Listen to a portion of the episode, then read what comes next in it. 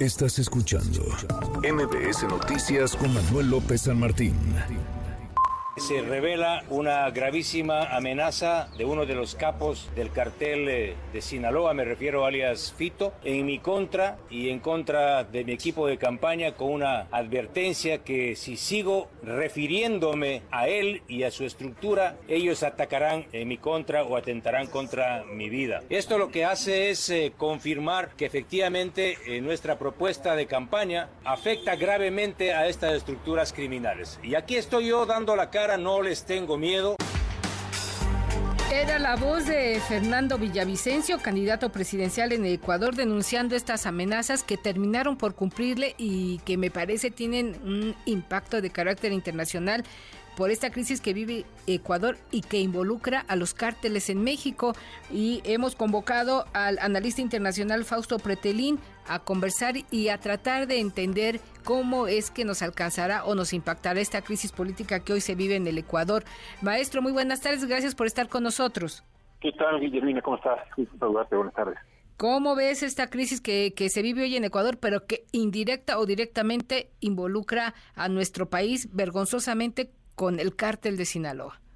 Sí, eh, por más que el presidente de López Obrador pues eh, diga que hay que esperar, sí, efectivamente hay que esperar las investigaciones, pero también hay que recordar lo que dijo la directora de, de, la DEA, Ann Milgram, hace un mes aproximadamente, cuando dijo que pues prácticamente en 100 países están desplegados eh, algunos cárteles mexicanos, particularmente para Estados Unidos, el de Jalisco y el Sinaloa representan el gran, gran, la gran crisis de, de, droga que se vende por allá, ¿no? De distribución.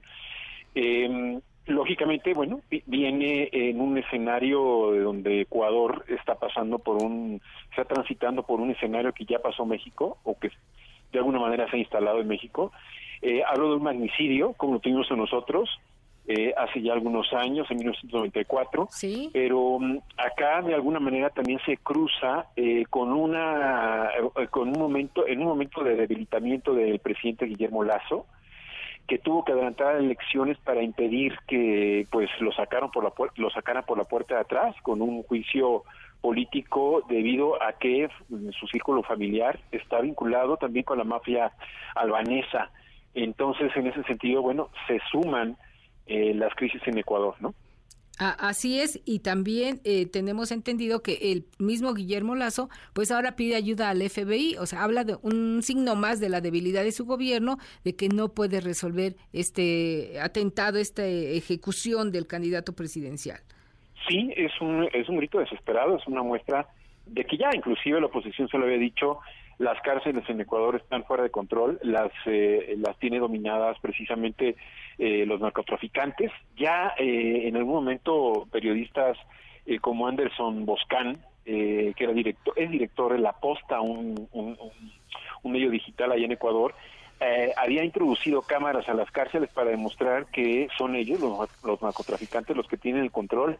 Eso habla de una sumisión del Estado a estos eh, cárteles, la debilidad, eh, como te dije hace unos momentos, de Guillermo Lazo para controlar la inseguridad y lo que se vio hace un par de días allá en Quito prácticamente no se ve, no, nunca se había visto. Es decir, sí en algunas ciudades ya alejadas de la capital, cercanas a la costa. Hay que recordar que Ecuador tiene una, una ubicación eh, estratégica desde el punto de vista de que es un común hub eh, logístico en donde sale la droga para Europa y para varias partes de América. Eh, y ya se había demostrado que precisamente, inclusive los, algunos periodistas ya han salido de este de ese país, como te mencioné hace unos momentos, Anderson Boscan es uno de ellos, Mónica Velázquez es otra de las que tuvieron que salir de la posta por a recibir amenazas del crimen organizado. Esto de alguna forma habla de que la crisis en Ecuador es mayúscula. Muy complicada. He visto en diversos reportes eh, agencias internacionales que entrevistan a los ciudadanos en Ecuador. Ellos refieren eh, miedo, temor, terror por la inseguridad creciente en, eh, en este país de América Latina.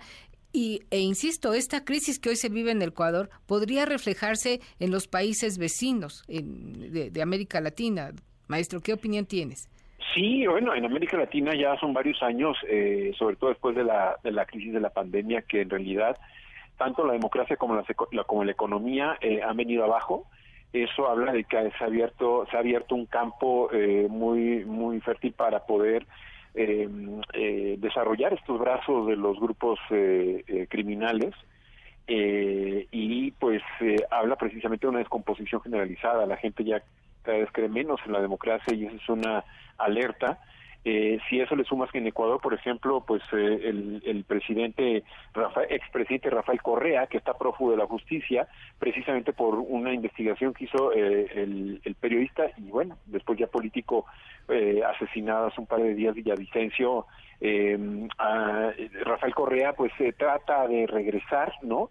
A través de una candidata como es Luisa González, que va en primer lugar, o, o al menos iba en primer lugar antes de hace dos días cuando ocurre el magnicidio, eh, vamos a ver cómo reacciona la gente en Ecuador, si le quita el apoyo, porque en realidad, pues sí, era un enemigo. Rafael Correa persiguió a, eh, a Fernando Villavicencio, tuvo que salir del país, tuvo que ir a Perú, eh, vía terrestre precisamente porque sufrió esta persecución que no solamente era Fernando Villavicencio, también periodistas de Periódico El Universo eh, recibieron amenazas y salieron del país cuando estaba gobernando Rafael Correa complicado lo que se vive en Ecuador y que deberíamos de tener en presente y en mente por lo que pudiera pasar en México con esta sucesión presidencial adelantada donde también la violencia y el crimen organizado se han hecho presentes no ahora sino desde hace eh, algunos años. Basta voltear hacia Guerrero cómo está la situación o en Michoacán eh, de la violencia y de la infiltración del crimen